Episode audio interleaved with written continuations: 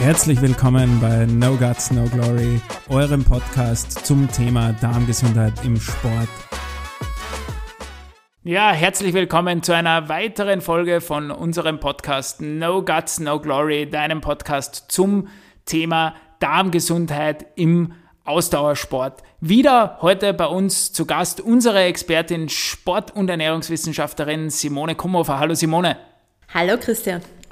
Ja, ein Thema, über das wir in den letzten Folgen ja schon sehr, sehr oft gesprochen haben, aber nie wirklich näher darauf eingegangen sind und das wir euch heute einfach einmal näher bringen wollen, das ist das Thema der Mikrobiomanalyse. Wir haben oft darüber gesprochen, das sieht man bei einer Mikrobiomanalyse, da sollte man eine Mikrobiomanalyse machen, aber wie läuft das Ganze ab? Brauche ich einen Arzt dazu? Brauche ich keinen dazu?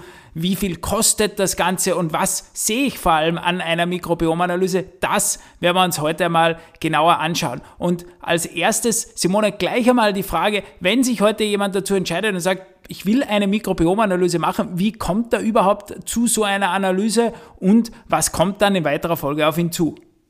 Ja, also diese Mikrobiomanalysen sind wirklich sehr einfach durchzuführen. Es wird zu Hause durchgeführt, also man braucht dafür im Prinzip keinen Arzt. Ähm, wir bieten das ja quasi zur Bestellung auch frei auf unserer ähm, Website an. Das heißt, man bestellt so ein Testset, bekommt das direkt vom Labor nach Hause geschickt und da sind dann ähm, Stuhlröhrchen drinnen, wo man quasi zu Hause selber aus einem Stuhlgang, ganz wesentlich, ähm, zwei Röhrchen abfüllt. Dann verpackt man die. Es ist alles ganz genau beschrieben, wie das ähm, auch quasi hm, die ganze Prädiagnostik ablaufen soll, also wann, idealerweise, zu welcher Uhrzeit und so weiter und wie es dann weitergeht. Ähm, man hat dann quasi in diesem Testkit auch ein Rücksendekuvert und muss das Ganze dann nur mit, mit dem Anforderungsbogen den man unterschreiben muss. Der liegt auch bei, also der muss quasi nur mehr unterschrieben werden. Zurück ins Labor in diesem vorgefertigten Kuvert und wir bekommen dann die Analyseergebnisse. Und nachdem wir quasi die Ergebnisse bekommen haben, vereinbart man einen Termin via Telefon oder Zoom und bespricht dann quasi das Ergebnis. Und ja, ich denke, es ist relativ simpel, es ist einfach durchzuführen und sehr aussagekräftig, wenn es um bestimmte Fragestellungen geht, wo man vielleicht Antworten schon lange sucht, aber bis jetzt noch nicht bekommen hat. Ja, jetzt hast du es bereits angesprochen. Es ist eigentlich alles sehr, sehr einfach beschrieben. Es ist auch sehr, sehr einfach durchzuführen. Und trotzdem erleben wir es ja immer wieder in der praktischen Arbeit, jeden Tag, dass dann doch wieder immer dieselben Fehler passieren. Was sind so die meisten Fehler, die immer wieder passieren, die wirklich einige machen, weil sie auch vielleicht, wie man es ja heute kennt, ja, Gebrauchsanweisungen, äh, speziell wir Männer sind da ja äh, ein bisschen gefährdet, dass man Gebrauchsanweisungen nicht immer ganz genau liest. Äh, in dem Fall wäre es ganz gut. Was sind so die meisten Fehler, die wir, die wir immer wieder sehen, die gemacht werden?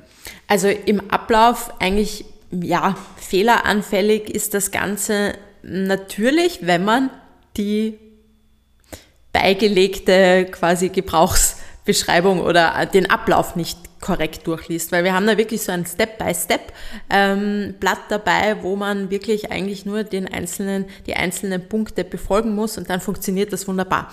Ähm, also das wäre mal der, der, der ähm, wichtigste Tipp, einfach da wirklich durchlesen und dann Schritt für Schritt abarbeiten sozusagen. Was jedoch leider immer wieder passiert, ist, dass einfach etwas fehlt. Und das ist halt natürlich menschlich. Auch diese Testkits werden von Menschen quasi zusammengepackt und es kann durchaus vorkommen, dass etwas fehlt. Aber wir haben eben auch in dieser Beschreibung, in diesem Step-by-Step-Blatt ähm, auch quasi angeführt, was denn in dem ganzen Testkit überhaupt drinnen ist. Also als erstes würde ich mal schauen, ist alles vorhanden.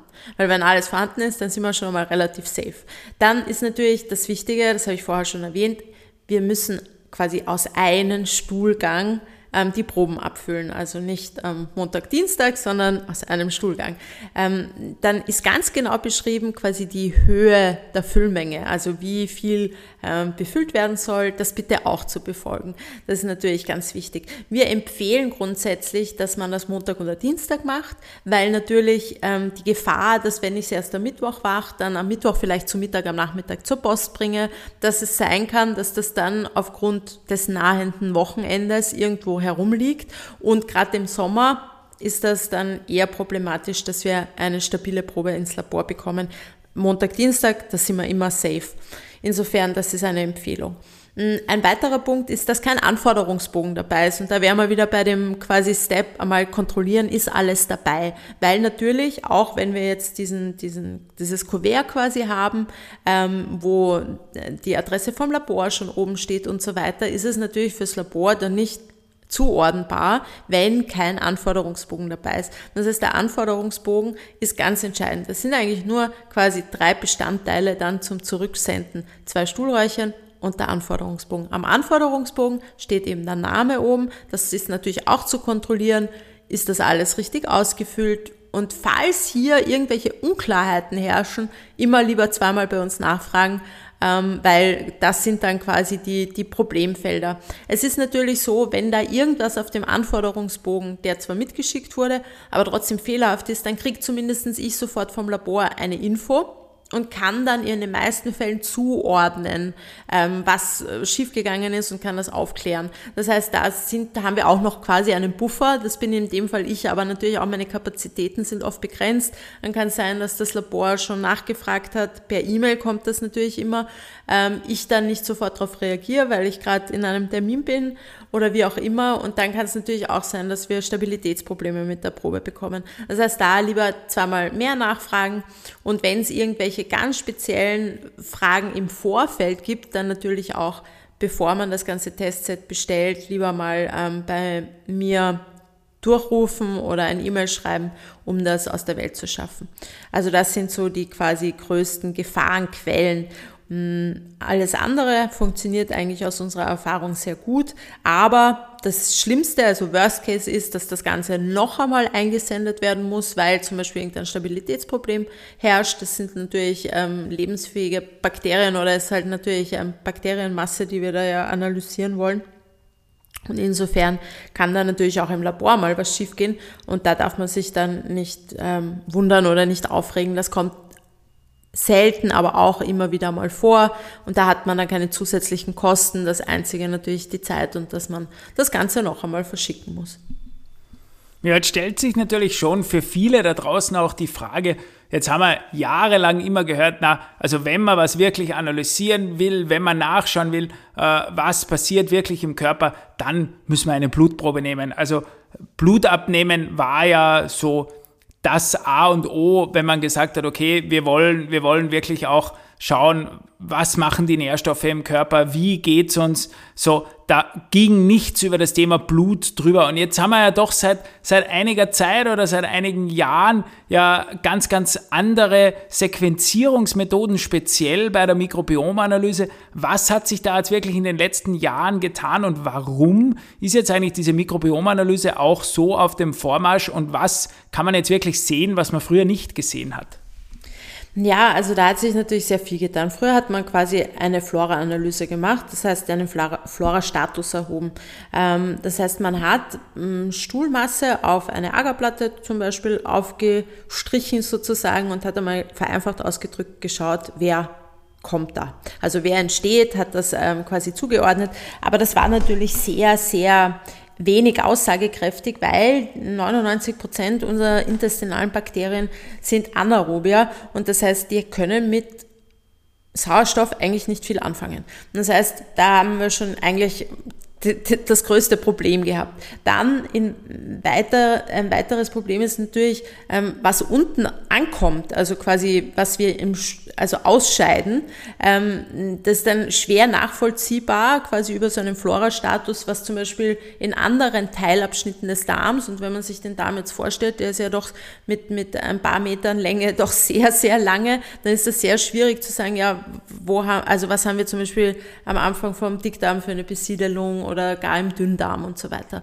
Das heißt, das war eigentlich sehr wenig aussagekräftig. Aber seit einigen Jahren, ähm, und das ist so quasi die moderne Art der Mikrobiomanalysen, ähm, sequenzieren wir eigentlich isolierte Bakterien-DNA. Und das ist quasi wirklich aussagekräftig, weil da, da landen dann quasi ähm, DNA-Schnipsel und die können überall im Darm quasi ähm, lokalisiert sein, im Stuhl sozusagen. Und das wird dann für die Befundung herangezogen. Und ähm, ja, so ein, so, eine, so ein Ergebnis ist dann wirklich sehr, sehr umfangreich. Man muss auch dazu sagen, da ist die Forschung natürlich ähm, noch in den Kinderschuhen, was die Aussage betrifft. Das heißt, ähm, wir können da erst, wir, wir haben da viel mehr Daten aktuell, als wir noch interpretieren können. Aber das, was wir interpretieren können und wo wir schon wirklich ähm, aufgrund von sehr vielen Studien aussagekräftige Interpretationsergebnisse dem Patienten liefern können, ähm, das ist wirklich spannend und das ist wirklich schon sehr, sehr umfangreich, aber das wird in den nächsten Jahrzehnten, wird das einfach wirklich, das wird die Zukunft auch sein, weil wir natürlich auch wissen, was das Mikrobiom für alle Abläufe im Körper, für die gesamte Gesundheit, für den ganzen Stoffwechsel und so weiter für einen extremen Einfluss hat. Und eben, wie gesagt, seit 2015 mehr oder weniger, also plus minus, ähm, bieten das unterschiedliche Labors an. Wir arbeiten da sicher mit einem federführenden Labor in Deutschland zusammen, die da auch von Anfang an sich sehr, sehr stark ähm, eingebracht haben und wirklich da Vorreiter auch sind. Und da haben wir einen starken Partner, einen wirklich sehr starken Partner an der Seite und können da sehr ähm, spannende Ergebnisse ähm, den einzelnen Patienten liefern. Ja, jetzt stellt sich natürlich für viele die Frage, ja, das klingt jetzt alles sehr spannend und, und auch sehr schlüssig, aber brauche ich das jetzt eigentlich? Brauche ich eine Mikrobiomanalyse? Macht das für mich Sinn oder nicht? Wem würdest du jetzt grundsätzlich einmal eine Mikrobiomanalyse empfehlen? Und wenn ja, wie oft sollte man denn dann so eine Mikrobiomanalyse machen, um wirklich auch immer einen Status zu haben, wo man sagt, okay, mit dem kann man jetzt auch vernünftig arbeiten? Naja, also quasi für wen ist das, ist das notwendig? Also ich, ich, meiner Meinung nach, und natürlich ich arbeite damit, ich weiß, wie, wie extrem wichtig das Ganze ist, kann eigentlich auch gerade sportlich Aktiven oder Athleten wirklich nur raten, dass man das ähnlich wie ein Blutbild wirklich regelmäßig macht.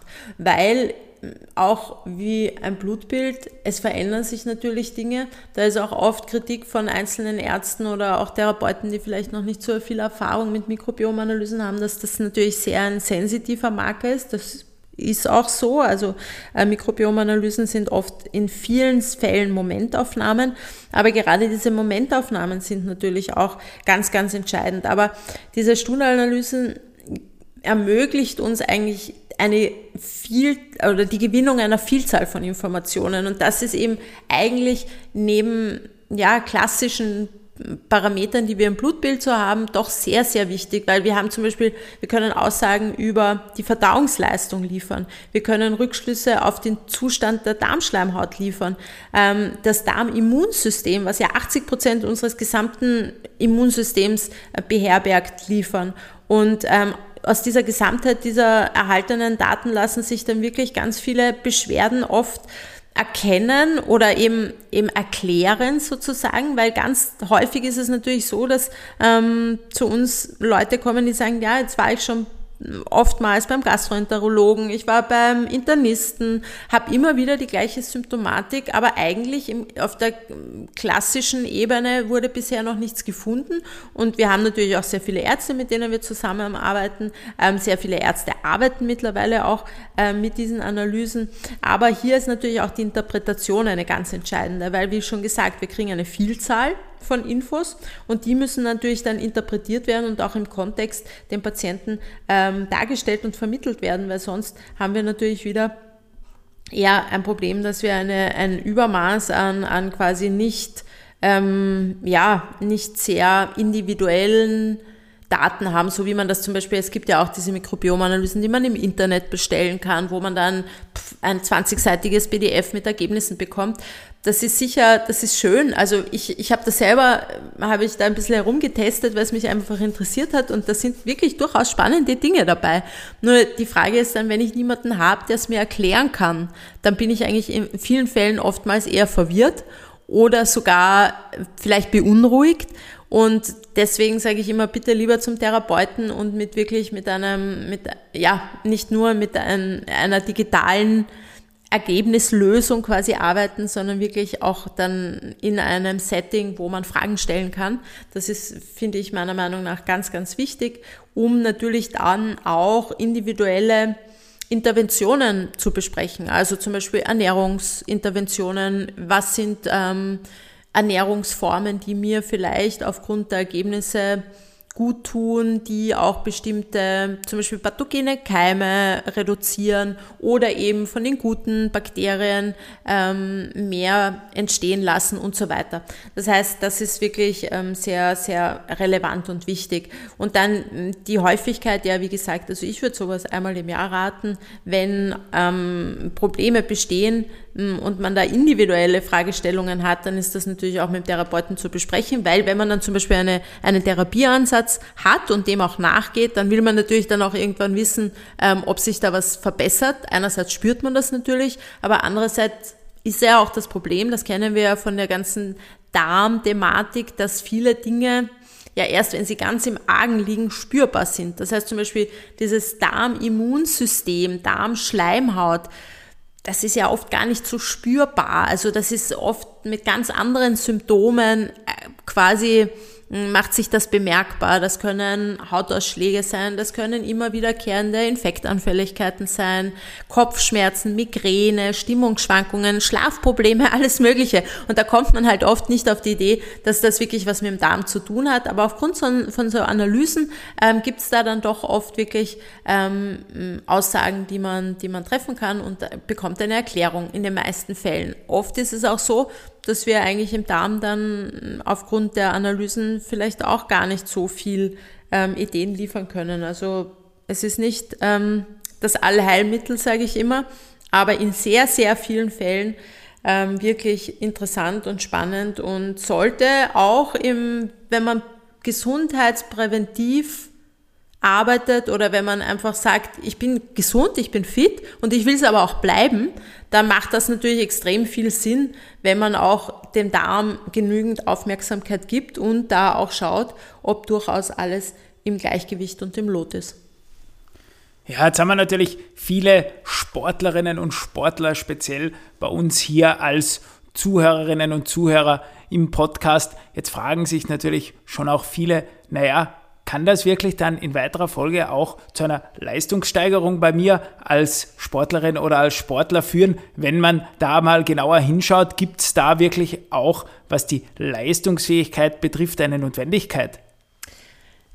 Ja, also meiner Meinung nach natürlich schon, weil Energiebereitstellung, hm, wo funktioniert die? Im Darm? Oder wo ist da ein wesentlicher, quasi eine, eine Dreh- und Angelscheibe ist der Darm? Und ähm, wenn ich natürlich ähm, im Ausdauersport äh, vor allem zu Hause bin oder auch im Kraftsport, dann geht es natürlich darum, dass ich meinem Körper idealerweise mit Energie zu, ähm, versorge.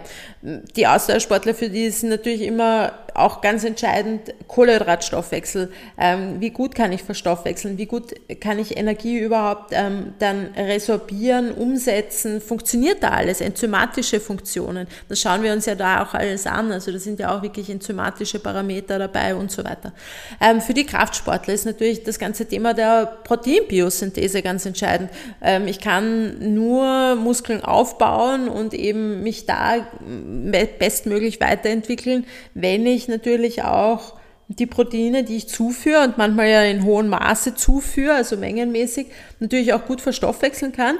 Ähm, und dieser Metabolismus der Proteine ist ja, ist ja sehr vulnerabel, also ist ja sehr empfindlich. Wenn das nicht funktioniert, dann habe ich sehr viel Fäulnis. Und das ist ja dann eher wieder toxisch für den Körper. Das heißt, das muss auch gut abgestimmt sein. Und da ist natürlich für mich eigentlich entscheidend. Und ähm, ich beschäftige mich natürlich einerseits sehr viel mit dem Ausdauersport, weil es für mich persönlich auch interessant ist, weil wir sehr viele Ausdauersportler haben, aber natürlich auch mit dem Thema Kraftsport, weil da ist ja das Ernährungsthema so ein ganz entscheidendes. Wenn man, wenn man schaut, wie viel da natürlich jetzt beim, beim Kraftsport ähm, Ernährung, Diäten ähm, eine Rolle spielt und da wirklich ja auch sehr viel Augenmerk drauf gelegt wird, ähm, dann ist natürlich da auch oft eine Problematik. Also ich habe sehr viele ähm, wir haben sehr viele Kunden und sehr viele Anfragen auch aus der Ecke, ähm, weil natürlich hier über diese teilweise ja oft ein bisschen einseitige Ernährungsform,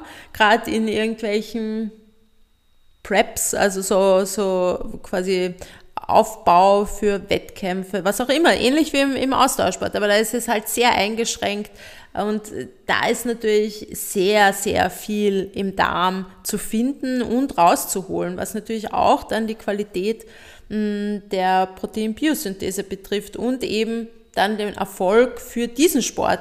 Bei den Ausdauerathleten ist es natürlich ebenso. Im Wettkampf viereinhalb Stunden, fünf Stunden, eine Halbdistanz, neun, zehn Stunden, zwölf Stunden, 14 Stunden eine Langdistanz.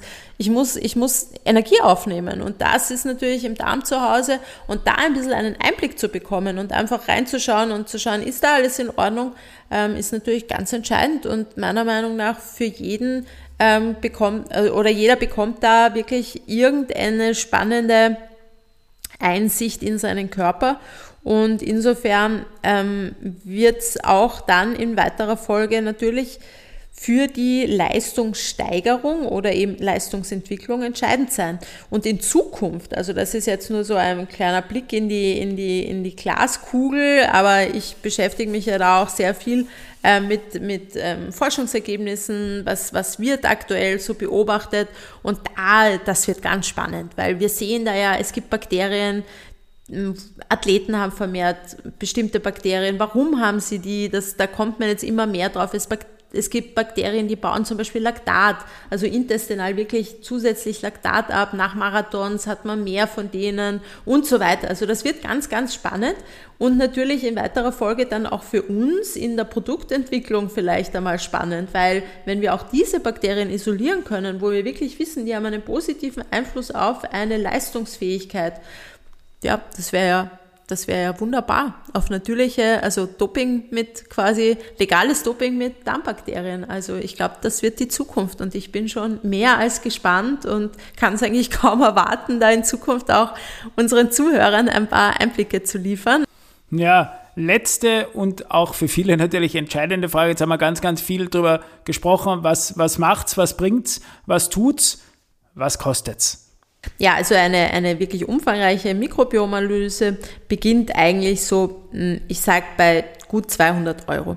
Also plus minus, aber also so eine Standardanalyse bieten wir jetzt auch mit einer Interpretation, also mit einer persönlichen Beratung mit mir um 189 Euro an. Ähm, da ist dann wirklich auch ein Analysegespräch, das zwischen 20 bis 40 Minuten dauern kann, aber natürlich auch immer dann noch ähm, Fragen gestellt werden können und da bin ich jetzt auch wirklich ähm, sehr, sehr happy, dass das ähm, sehr gut angenommen wird.